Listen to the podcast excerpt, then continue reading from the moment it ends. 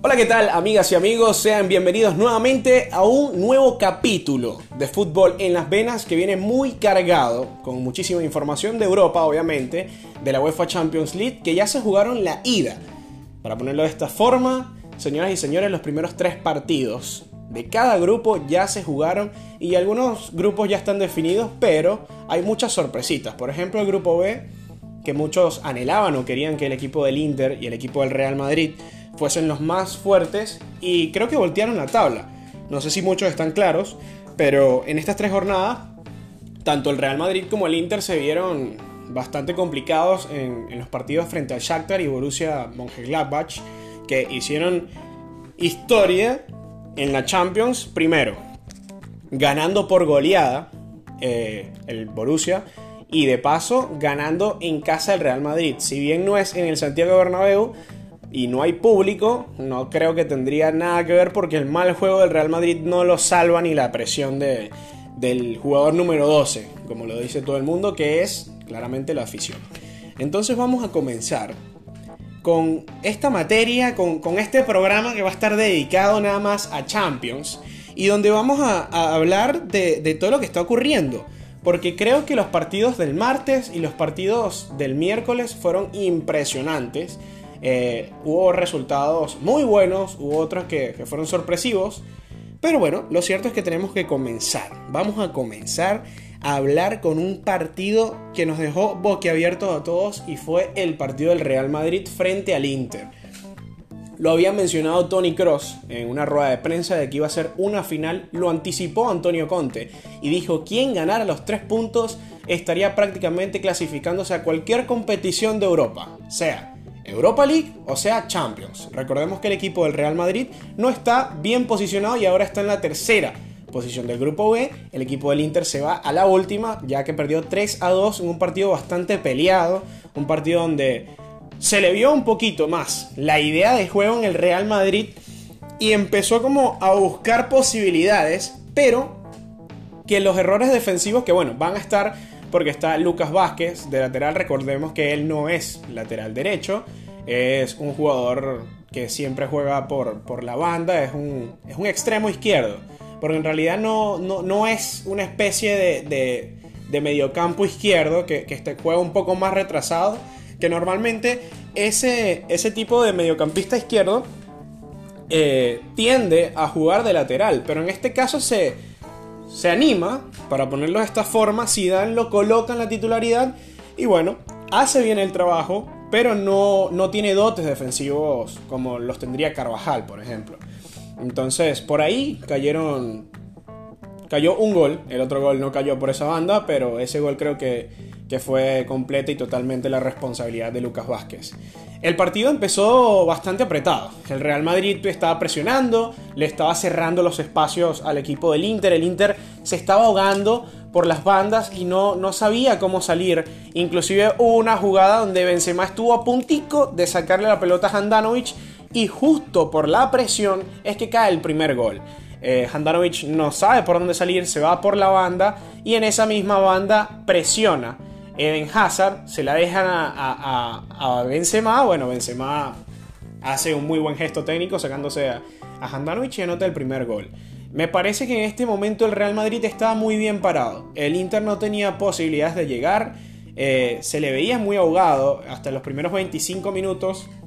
Y no sabía cómo, cómo superar la mitad de cancha. Eh, me impresiona que este Real Madrid jugando mal en el partido contra el Inter salieron con todo y se metieron muchísimo eh, en el papel de, no cometer errores. Eh, fueron tocando la pelota, tenían la posesión, Valverde estaba muy participativo, Eden Hazard fue el jugador que más balones perdió, eh, es lamentable decirlo, pero no se le da en Champions. Luego de las lesiones no, ha tenido muy buenos partidos. El último buen partido que, que hemos visto ha sido contra el Galatasaray, en aquel 4 a 1 hace un año ya prácticamente. Pero del resto las lesiones no lo han permitido estar en otros partidos. En este caso no hizo un muy buen papel, perdió muchos balones de los cuales fueron a recuperar Tony Cross, el mismo Casemiro. Eh, recuperó, que también perdió balones, fue el segundo jugador que más balones perdió en este partido. Y bueno, eso eran los baches, para ponerlo de esta forma, eran los puntos débiles que tenía el equipo del Real Madrid porque de resto Sergio Ramos en ese duelo que tuvo con Lautaro Martínez creo que me impresionó y por eso me afinco en este partido porque hubo muchos duelos de los cuales eh, te, quedan boquiabiertos. Lautaro con la edad que tiene eh, empezó a retar de esta manera a Sergio Ramos e inclusive en muchas ocasiones le ganó con el cuerpo a cuerpo. Hubo una jugada por la banda del cual se lo pudo ganar y en el centro, bueno, eh, creo que en, ese, en ese choque fue Brozovic el que se adelantó para, rematar de cabeza, pero no, se le pudo dar. Esa fue la, llegada después del 1 a 0. Luego de esto, eh, viene una jugada bastante sorpresiva que vino por la banda de Eden Hazard, le tira el pase al medio a, Marco Asensio, se va al córner. Y en ese córner hay que nombrarlo porque cae el gol número 100 de Sergio Ramos de la asistencia de Tony Cross. Espectacular el gesto que hace Sergio Ramos adelantándose que, esto hay que analizarlo porque es muy vivo a la hora de buscar la pelota. Sergio Ramos sabe perfectamente que si él va corriendo hacia el balón y pasa por muchos hombres, por muchos, para ponerlo de una manera más... que se explique mejor, para que, para que uno lo entienda y diga, ah, ok. Bueno, hay muchas, muchas caras, hay, hay muchos jugadores dentro del área y Sergio Ramos siempre se posiciona de atrás o afuera del área.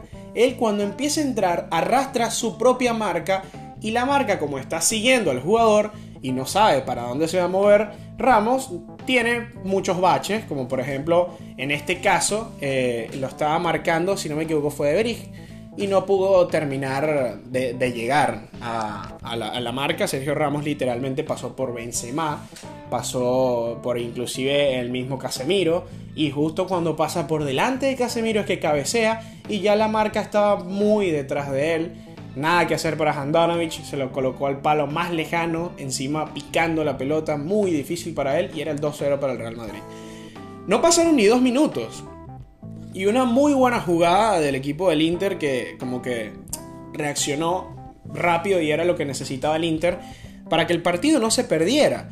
Termina haciendo una jugada espectacular el equipo del Inter y Lautaro la primera que prende la mandó a guardar y de verdad que ese gesto del argentino fue muy bueno, como les digo, es un jugador muy joven, tiene muchísimo talento y creo y considero que atreverse, tener la personalidad de retar a lo que hoy en día es el mejor central del mundo, creo que es mucho mérito, es de aplaudirse. Y bueno, esto de verdad que llama bastante la atención para los grandes clubes que, por supuesto van a querer tener a este, a este chico. Ese fue el 2-1. Se va el primer tiempo de esta manera. Después Iván Perisic, que fue quien estuvo en el reemplazo de, de Lukaku. Recordemos que Lukaku tiene una lesión en el femoral y por eso está de baja aproximadamente tres semanas. Ya posiblemente la semana que viene, si no tiene ningún inconveniente, vuelve a la titularidad del equipo de Antonio Conte. Entonces bien, ya teniendo en cuenta este tipo de cosas, me llama mucho la atención y me causa muchísima intriga el hecho de que el equipo del Inter sale igual como salió en el partido de... Obviamente en el partido de, del primer tiempo que hizo el equipo Nerazzurri. Pero ¿qué pasa? Que no sé si baja la intensidad del equipo del Real Madrid. Lamentándolo mucho, el equipo del Inter se empieza a, animar, pero no concretaba. Yo creo que si el Inter concretaba, le ganaba el juego al Real Madrid, porque el Real Madrid estaba dormido en cierto aspecto. Entonces, el estar dormido te hace que, que te puedan vacunar. En este caso viene una jugada del cual le cae a la cabeza de Lautaro, Lautaro cabecea, Perisic se da el tupe de poder no tocar la pelota, pero con el cuerpo sí inmovilizar al lateral, que en este caso era Lucas Vázquez, y cachetea la pelota de una manera que no toma efecto ni nada, pero va muy lento y se coloca en el segundo palo, nada que hacer para Courtois, se empata el partido y se empieza a crecer obviamente se empieza a crecer el equipo eh, del, Inter. Creo que después de eso, el Real Madrid, ahí empiezan los cambios. Zidane hace los cambios. Puedo atreverme a decir que, los cambios fueron acertados en cierto aspecto. pero me parece que, considero que debieron de haber llegado antes. Ya Eden Hazard no estaba bastante bien, no, no se le veía que, estaba teniendo mucha movilidad y bueno, total que cuando llegan los cambios viene Vinicius y, el señor Rodrigo y termina anotando gol. Rodrigo de una manera impresionante, un pedazo de golazo en la combinación de estos dos. Creo que Vinicius no iba, no, no, no estoy claro si verdaderamente el pase era para Rodrigo. Creo que era un buscapié para buscar más bien a, Karim Benzema. Pero bueno, lo consigue Rodrigo, termina anotando el 3-2 y el equipo del Real Madrid se lleva los 3 puntos y sigue vivo. Sigue vivo. Entonces, eso de verdad eh, los tiene bastante tranquilos hasta ahora. Hay que esperar a los tres partidos restantes a ver si van a lograr los, por lo menos los 9 puntos para clasificar o 6 de 9 para poder estar en los octavos de final. El equipo del Borussia Mönchengladbach, ya me, salté el grupo A. Hablamos por el grupo B y ahorita vamos para el grupo A. Pero el equipo del Gladbach se enfrentó al Shakhtar Donetsk, que había hecho un muy buen partido en el Di Stéfano, en el mismo estadio donde jugó el Inter frente al Real Madrid. Lo ganó el resultado fue invertido 3 a 2, no lo pudo remontar el equipo del Real Madrid. Se enfrenta al Borussia Mönchengladbach que había hecho un muy buen partido en la jornada 2 de Champions frente al Real Madrid, pero que bueno, el Madrid se lo termina sacando esa posible victoria, al igual que el Inter en la jornada 1. Y creo que el Gladbach tenía una espinita, porque termina ganando el partido de una manera impresionante. Termina ganando un partido 6 a 0, donde el señor Plea, que es muy buen delantero, anotó hat-trick. Quiero hablar ahora de, este señor porque Alassane Plea ha, ha, hecho una temporada impresionante en Champions. Anotó sus primeros tres goles en Champions. Este gran jugador eh, fue determinante cuando jugaron contra el Real Madrid. Eh, asistió y fabricó una jugada a gol. Eh, contra el Inter también hizo una asistencia. Es muy determinante a la hora de atacar y creo que merece los aplausos porque hasta ahora el Borussia Mönchengladbach ha estado en la primera posición gracias a él. Sigue invicto el equipo alemán y se están dando a conocer los alemanes. Son los que más han tenido resultado hasta ahora en Champions y eso es de levantarse y aplaudirlo. El equipo del Shakhtar, bueno, no hizo nada, estuvo en casa, desperdició esa oportunidad de estar entre comillas en casa, pero es prácticamente lo mismo ya que no hay público. Entonces ese jugador número 12 no marca la diferencia.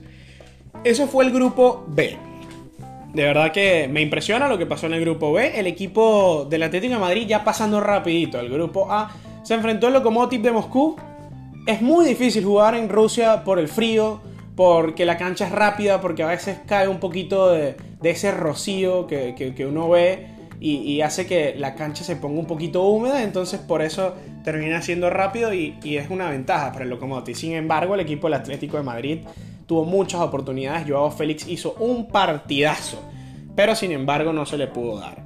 Eh, el primer gol lo anotó HH, aparece eh, el, el muy buen jugador uruguayo José Jiménez, que me parece que este chico va, a hacer muchas cosas por este club y por su selección.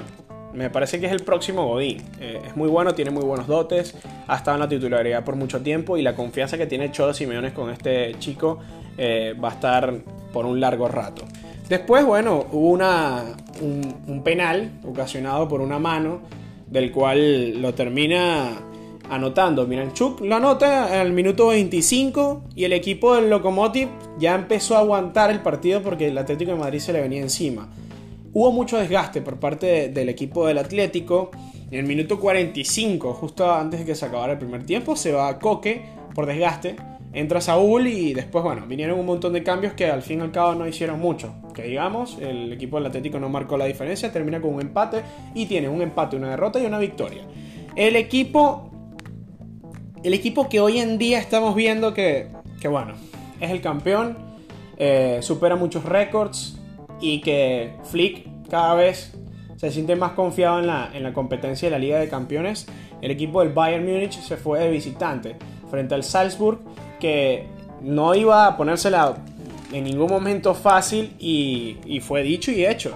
El mismo equipo del Salzburg lo intentó muchísimo en el primer tiempo. Es impresionante la cantidad de remates que tuvo que sacar Neuer, la cantidad de, ataques que, que, no se pudieron frenar, que se fueron al corner porque lo desviaba un central. Pero el equipo de Salzburg estaba siendo muy, muy, muy peligroso a la hora del ataque. Y el primero fue de Berisha, que hizo un partidazo hasta el minuto 79, que fue donde se le vino el mundo encima al Salzburg. No aguantó el, aguacero que traía el Bayern de goles. Después anota en el 21 eh, Robert Lewandowski. Bien por parte de Robert Lewandowski. Anotó el gol número 69 en Champions League. Después más adelante vamos a hablar de él porque está a un gol de igualar a Raúl González con la mayor cantidad de goles. Recordemos que Raúl González está de tercero, posicionado en la, en la mayor cantidad de goles de Champions. El primero, obviamente, lo tiene el señor Cristiano Ronaldo. Y en la segunda posición está Lionel Andrés Messi. Eso, esto fue un partido de verdad que, que yo pensé que el equipo del Bayern lo iba a empatar. Porque el Salzburg, vuelvo y repito, lo estaba haciendo bastante bien. Después en el segundo tiempo, bueno, se le adelanta, perdón, el equipo del Bayern con una buena jugada que hizo Müller por la banda. Se vino el autogol y el autogol fue de Rasmus Christensen, del cual, bueno, se le puso 2-1 el equipo del Bayern, le quiso como que dar la vuelta, pero es como digo, el Salzburg lo intentó, lo intentó, lo intentó, lo intentó. Y después Okugawa anota el 2-2 de una manera impresionante con qué determinación Manuel Neuer literalmente no, no se esperaba este tipo de remates. Y ya era el 2-2. Después, bueno, vinieron los cambios. Entra Leroy Sané, entró Javi Martínez, después un Nazar. Hubo por ahí una, una amarilla de, Serge Gnabry. Hubo un gol del cual se lo, se lo invalidaron a Serge Gnabry también. Y después, bueno, caen los goles en el minuto 79. Un muy buen centro de Joshua Kimmich, que por cierto, Joshua Kimmich y Manuel Neuer superan en, récords de victoria a Cristiano Ronaldo. Ambos llegan con 14 victorias consecutivas y el equipo del Bayern Múnich con esta victoria llegó a 14 victorias en UEFA Champions, el mejor récord que ha podido tener algún equipo en esta prestigiosa competencia. Es de aplaudir, es una máquina porque no se quedó 3 a 2 el partido. Lo, lo que más impresiona lo que te llama la atención y te deja con la boca abierta es que el equipo del Bayern Múnich en 10 minutos anotó 4 goles. Después en el 83 así, cayeron uno detrás del otro. En el 83, bueno, Leroy Sané hizo un golazo, le hizo un homenaje a Arjen Robben pegándole de zurda con el borde interno y agarra un efecto espectacular para anotar ya el 4-2 y así ya estaba sentenciado el partido. El Salzburg ya no daba más. Robert Lewandowski, que era lo que estábamos hablando, vuelve a anotar y llega su gol número 70. Así que, ojo con eso. Robert Lewandowski está a uno de igualar al señor Raúl González, que es de aplaudir, es de, pararse, de idolatrar a este número 9 que ha tenido una campaña inmemorable. Es literalmente Robert Lewandowski el mejor 9 hoy por hoy y quien lo venga y quien venga a decir que no, bueno, tendrá que tener un 9 que la rompa el triple de lo que está haciendo hoy en día Lewandowski. Es impresionante, está ganando todo, está luchando todo. A pesar de su edad, está demostrando que el físico que él tiene es de un jovencito de 25 años. O sea, de verdad que me quedo impresionado de lo que hace Robert Lewandowski. Después, bueno, Lucas Hernández anota sobre el final, ya le habían agregado 3 minutos. El equipo del Bayern termina ganando 6 a 2. Va invicto, va invicto y goleando. Impresionante, de verdad que esto es de aplaudir. Esto fue lo que pasó en el día martes en los partidos más relevantes. El equipo del Manchester City lo ganó sobre el Olympiacos 3 a 0. Eh, no fue algo que, digamos, bueno, mira, eh, iba a ser una sorpresa para nada. Lo que sí fue sorpresivo fue Ferran Torres, que es el tercer jugador en llegar a 4 goles en UEFA Champions League con tan, tan poquitos años de edad. Tiene 20 años apenas y nada más y nada menos que está detrás de Erling Braut Haaland y del señor Kylian Mbappé quienes consiguieron esa misma cantidad a los 20 años también. Eh, de aplaudir para el joven español que la está rompiendo y está haciendo muy buenos partidos. Joao Cancelo también hizo un muy buen gol de afuera del área. Eh, ya sabemos que este señor tiene muy buena pegada. Y el portugués cuando encara siempre trata de, marcar la diferencia. En este caso no fue la excepción. Hizo un muy buen gol. Bien por el equipo del Pep Guardiola. Que saca los tres puntos frente al Olympiacos en casa. El equipo del Atalanta, el equipo que normalmente, bueno, normalmente no, desde las últimas dos temporadas, el Atalanta ha sido el equipo que más goles ha hecho en la Serie A, se enfrentó al Liverpool de, Jürgen Klopp, que de verdad me impresiona el hecho y por eso hago este gesto de risa, porque, a ver, Jürgen Klopp es una persona que desde que llegó al Liverpool y empezó a, a triunfar, se le subieron un poquito los humitos, es verdad, tiene con qué, ¿no? Pero si hay algo de lo que no podemos dudar es que el alemán, cuando se, se pone los pantalones y habla en serio de que va a ganar el partido, lo va a hacer. Independientemente juegue bien o mal, él va a sacar el resultado. Y, y ha cumplido. En este partido lo hizo, fue una goleada en Bérgamo, que es la casa del Atalanta, 5 a 0, hat trick para el señor Diogo Jota. Eh, me parece muy bueno de parte de este chico, es muy rápido, es muy versátil. El señor Mohamed Salah se fue con un golazo, con una velocidad de verdad que es impresionante cuando empieza a galopar, parece literalmente un caballo. Eh, lo estaba diciendo un comentarista en ESPN que fácilmente, en, tono sarcástico, ¿no? Eh, podría competirle a Usain Bolt por lo rápido que es un velocista. Y efectivamente me parece que en esta jugada pega una corrida impresionante porque viene de una contra, de un corner. Y justo en esa corrida cuando, cuando marca como que ese, para ponerlo de esta forma, le, le mete el freno de mano, literalmente frena, pega dos pasos, engancha y le pega. Entonces es muy difícil que un central pueda siquiera parar este tipo de, jugadas y, y, de paso el remate fue esquinado. Así que fue un verdadero golazo. Mané hizo también un golazo, la picó. Y bueno, el equipo de Liverpool pegó un baile. Lo dijo Klopp en rueda de prensa, nosotros vamos a sacar los tres puntos. Lo cumplió, el equipo de Liverpool se va con esos tres puntos y bastante merecido para el equipo inglés. El día miércoles, bueno, jugó el Zenit frente al Lazio. Esto lo quiero, lo quiero hablar porque me, llama muchísimo la atención, ya que el equipo del Lazio está contando con el señor Felipe Caicedo que Felipe Caicedo es un jugador que tiene 32 años y que están confiando muchísimo en él. Esto me llama mucho la atención, ya que este chico, bueno, este chico no, este señor experimentado, en, eh, en, el fin de semana jugaron frente al Torino y ganaron 4 a 3, quien marcó el gol determinante sobre el final y la Lazio terminó sacándose los 3 puntos. Frente al Zenit en San Petersburgo, partido bastante complicado, partido que iba a ser muy difícil porque jugar en Rusia no es cualquier cosa, eh, en el 82 termina anotando el gol del empate y sacando un punto para dejar vivo todavía inclusive al equipo de la Lazio que puede optar por los octavos de final. Y esto eh, no es sorpresa para nadie porque el ecuatoriano marca diferencia en donde esté. Lo hizo en la Liga Española, lo hizo en la Sudamericana, lo hizo en las eliminatorias del Sudamericano con Ecuador. Entonces creo que este señor merece los elogios porque cada vez tú te das cuenta de que la edad es un número. La edad es un número y eso quiero hablarlo. Porque el equipo del Manchester United se fue a, a Estambul a jugar frente al equipo donde está Dembaba, que con 36 años le dio cátedra al equipo de señor Soldier, que de verdad, si usted no se pone las pilas y sigue teniendo estos juegos mediocres, creo que los días se le van a contar. A pesar de que tenga victorias en la Premier, se le van a contar los días. Bueno, el equipo de Istanbul, Basakehir, le ganó al equipo del Manchester United. De verdad que me parece que este partido tuve la oportunidad de verlo.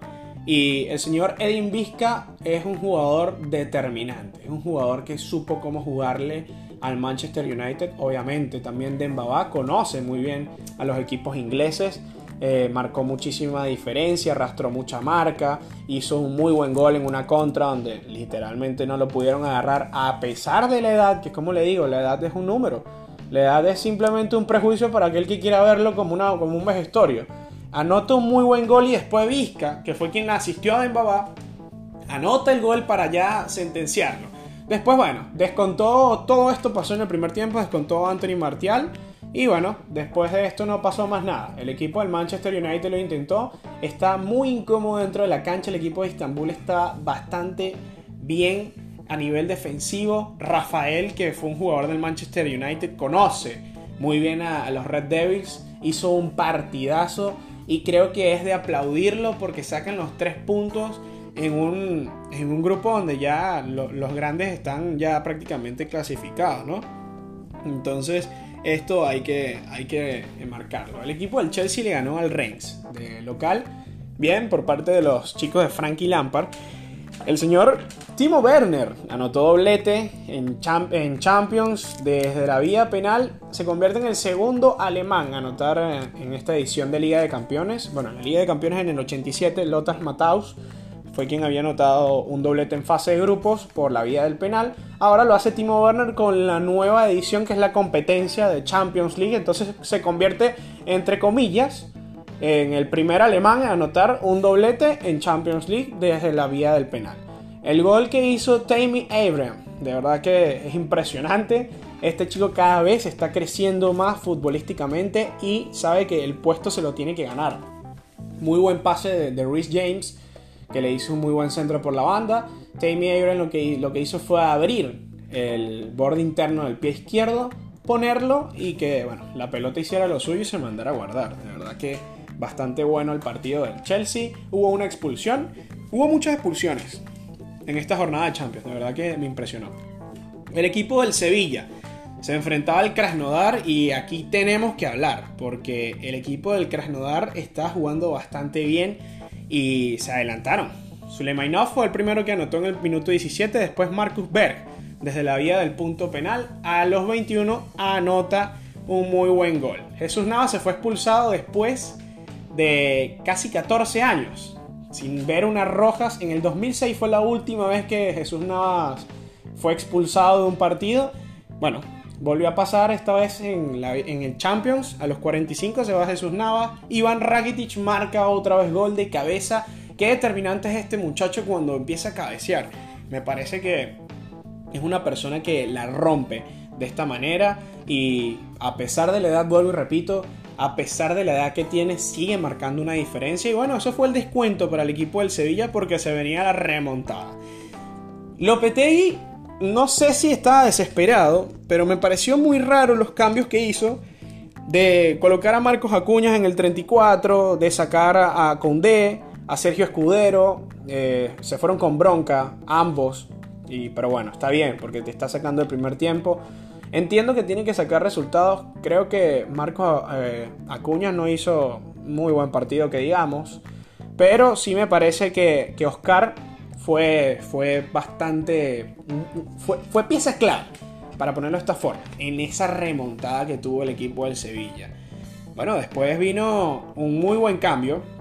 El señor Joseph en Nesiri, ojo con este señor, se va Jordan de un partido que fue mm, bastante malo, para decirlo de esta manera. Y en el minuto 69, nada más 9 minutos le, le tocó a este chico para marcar el 2 a 2 de un, muy, er, de un error garrafal del Krasnodar. Y después en el 72 marca el 3 a 2. Le remontaron el partido. El Sevilla lo intentó, lo intentó, lo intentó hasta que los logró. Sacó los 3 puntos.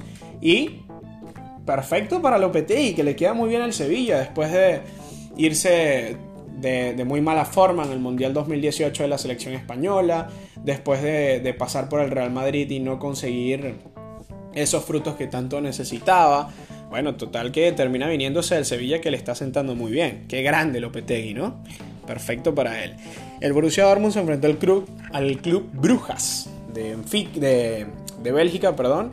Y el, el, el, equipo del Borussia Dortmund lo hizo bastante bien. Erling Braut Haaland anota doblete y se convierte en el primer jugador en la UEFA Champions League en llegar a 14, en 14 goles en 11 partidos, este chico es una bestia.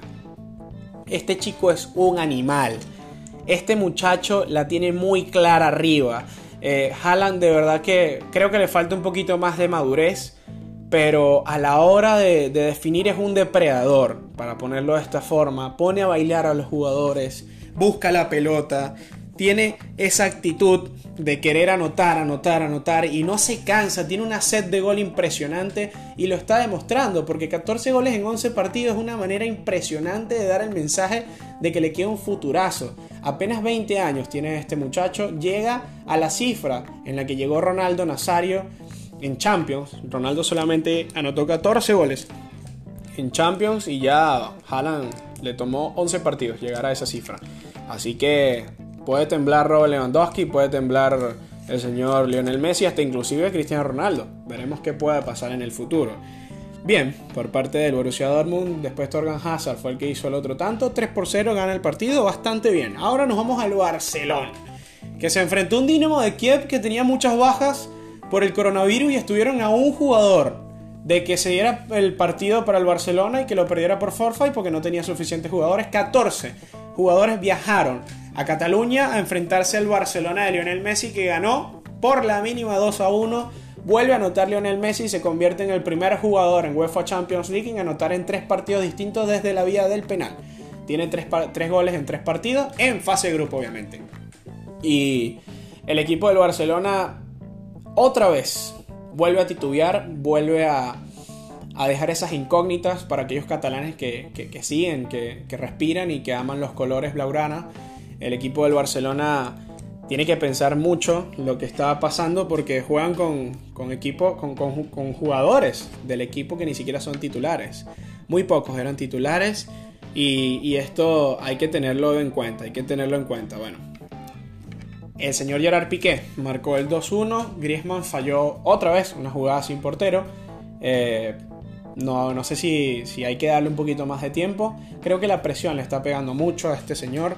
Y bueno, ¿qué podemos hacer? Ojo con esto. Con este dato que voy a tirar, que nos vamos a caer todos para atrás. Porque tiene 18 años. Es el tercer portero del equipo nunca ha sido tomado en cuenta y hoy en Champions, debido a la situación del coronavirus, debido a la pandemia, debido a que hay tantas bajas, el señor Nesheret, que es el portero del Dinamo de Kiev, tuvo 12 intervenciones. Tres de ellas se las hizo a Lionel Messi, de las cuales yo considero que pudieron haber sido muy buenos golazos. Una de ellas también se la sacó Ansu Fati, que pudo haber sido clarísima, el 3-1. Y nos tiene impresionados porque este chico se las puso y se las puso bien grande para sacarle los balones al equipo del Barcelona, inclusive un tiro libre, que atrevido, ¿no? En el Cheret, para sacarle un tiro libre a nada más y nada menos que Messi, que es el mejor cobrador de tiro libres actualmente. Entonces, bien por este señor. Ter Stegen también, que volvió de, de esa lesión. Me parece que volvió y fue como si nada. 82 días estuvo de baja y de verdad que fue como si nunca hubiese estado de baja. Tuvo muchísimas intervenciones. Creo que el Dinamo estuvo, estuvo a punto de empatarlo y es ahí donde yo hablo. De que digo que el Barcelona tiene que mejorar muchísimo. Tiene que, seguir insistiendo Kuma en que la ideología tiene que mejorarse. En que en el nivel defensivo tiene que haber unos relevos bastante grandes. Tiene que trabajar mucho en los jóvenes y creo que esto puede hacer que marque la diferencia, pero hasta ahora contra el Dinamo de Kiev, si no fuese por Marc André Ter Stegen, creo que hubiese inclusive ganado el equipo del Dinamo. No sé cómo se hubiese dado, ya estamos suponiendo, pero bueno. El equipo de la Juve lo ganó frente al Ferencvárosi.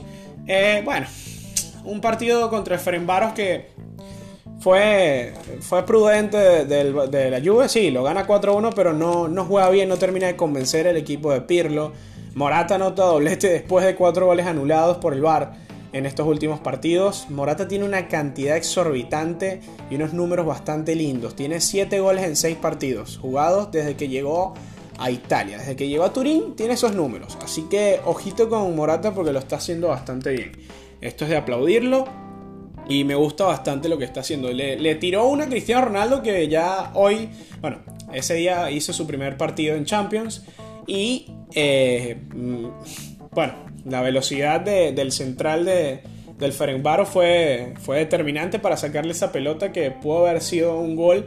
Eh, lo estaba diciendo un comentarista de ESPN que si fuese Cristiano Ronaldo el que está en la posición de Morata, no le iba a dar la pelota a Morata. Y pasó en el segundo tiempo, Cristiano Ronaldo tuvo una oportunidad por la banda, inclusive no tenía un buen ángulo para patear y sin embargo lo hizo teniendo Morata en el manchón penal para esperar la pelota y empujarla. Sin embargo, no fue problema para este joven español que terminó anotando doblete.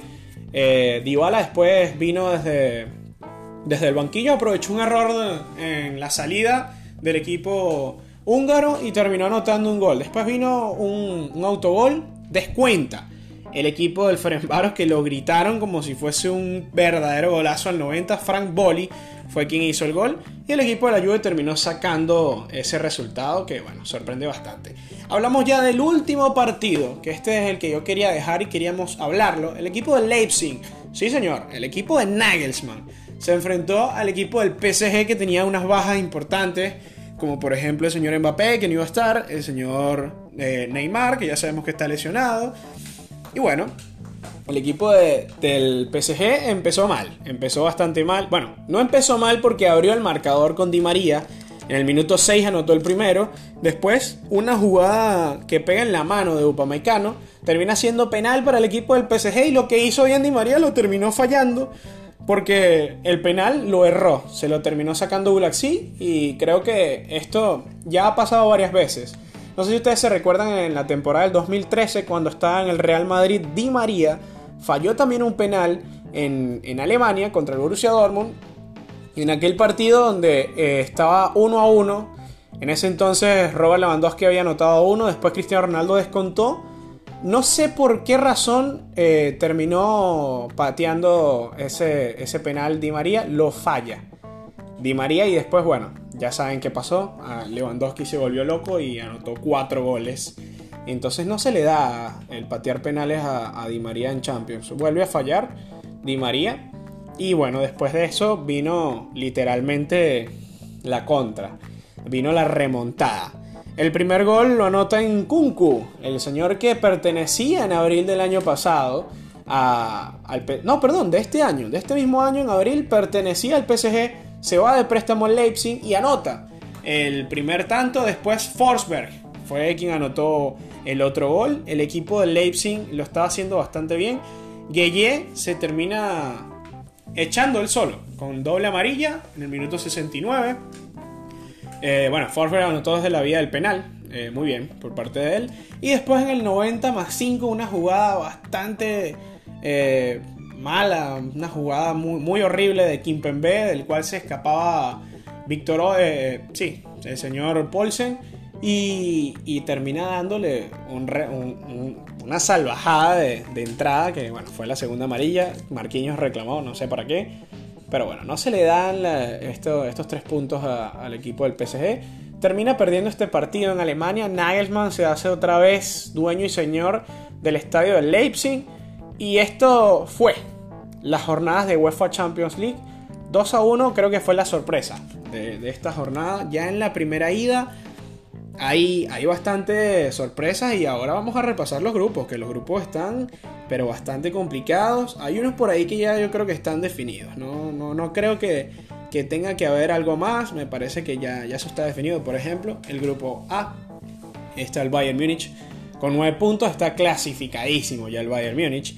El equipo del Atlético de Madrid conserva 4 puntos. El Lokomotiv tiene 2, tiene oportunidades, pero el Salzburg, a menos que gane los 3 partidos, que es muy poco probable, eh, puede ser que esté vivo. Así que habría que ver qué es lo que pasa. En el grupo B, que creo que es el grupo donde está más parejo, el Gladbach es el que tiene 5 puntos y está de primero. El Shakhtar Donetsk tiene 4 puntos, el Real Madrid tiene 4, una diferencia de menos 5 para el Shakhtar ya que le clavaron 6 goles. Así que el Real Madrid tiene que aprovechar eso. Y el equipo del Inter que está en lo último de la tabla con dos puntos, tendría que ganar todos los partidos. El equipo del Inter igual que el Real Madrid. Están los dos en la misma situación. El Real Madrid obviamente tiene dos puntos de más. Pero el Real Madrid por ahí sí no, no se tiene que atrever a perder para poder pasar. Entonces, ojo con eso. En el grupo C el Manchester City ya está clasificado tiene 9 puntos, el equipo del Porto tiene, tiene 6, el equipo de Olympiacos tiene 3 y el Marsella que no, todavía no ha sumado nada, creo que ya está eliminado, esperemos a ver si se Europa League o termina yéndose a su casa. El equipo del Liverpool tiene 9 ya clasificado, esto no va a ser ninguna sorpresa. El equipo del Ajax tiene 4 puntos, Atalanta tiene 4. A ver, ¿por qué yo digo clasificado? Todavía no están clasificados, faltan 3, 3 partidos más.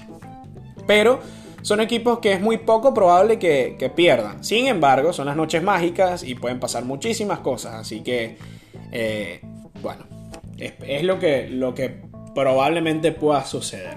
En el grupo E, el equipo del Chelsea tiene 7 puntos, el equipo del Sevilla tiene 7, el Krasnodar tiene 1 y el equipo del Rennes tiene 1. Ya aquí si no hay vuelta atrás, el Chelsea y el Sevilla van clasificadísimos a los octavos de final. El Borussia Dortmund, ojo con este grupo, el grupo F está bastante parejo. Tiene 6 puntos, la Lazio tiene 5, el Club Bruja tiene 4 y el equipo del Zenit, a pesar de que tiene un punto, tiene muchas posibilidades de remontar. Lo mismo que pasa en el grupo B a pesar de que le saca 3 el Brujas, si ellos siguen ganando los partidos, o por ejemplo, eh, bueno, tuvieron el empate, no, no, se dan el lujo de perder puntos, eh, puede ser que clasifiquen, o puede ser que lleguen a las instancias de, Europa League, así que ojito con eso. Bueno, el grupo G, con un Barcelona que jugando mal saca los 3 partidos con 9 puntos, el, el equipo del Barcelona que es el equipo que, ha llegado en más ocasiones como primer lugar en la fase de grupos en la UEFA Champions League. Conserva los 9 puntos, la Juve tiene 6, el Dinamo de Kiev tiene 1 y el Ferencváros tiene 1 punto también. En el grupo H el equipo del Manchester United es el líder con 6 puntos a pesar de que perdió frente al Istanbul. En este grupo hubo sorpresa, tanto del Manchester como del Paris Saint Germain, que fueron los equipos entre comillas más fuertes que perdieron. El equipo del Leipzig tiene 6, el equipo del Paris Saint Germain tiene 3 y el equipo del Istanbul tiene 3. Hay posibilidades, hay posibilidades de que pueda cambiar este grupo. Este es el último grupo de Champions. Allá tenemos el análisis, señoras y señores. Ya se inyectaron esa dosis de UEFA Champions League en las venas. Eh, muchísimas gracias por escucharme. Espero que les guste muchísimo este gran capítulo, bastante largo, pero que los va a informar de todo lo que está sucediendo en la UEFA Champions League. Un agradecimiento bastante gigante a Jorge Bereciartu, quien es el que está metiendo manito para que este podcast cada vez suene muchísimo mejor y sea bastante agradable para los oídos de quien lo escucha. Eh, también para Dani Grafe, que es quien le ha dado la cara a este hermoso proyecto. Muchísimas gracias por escucharme, ya será hasta la próxima. Nos vemos. Chau, chau.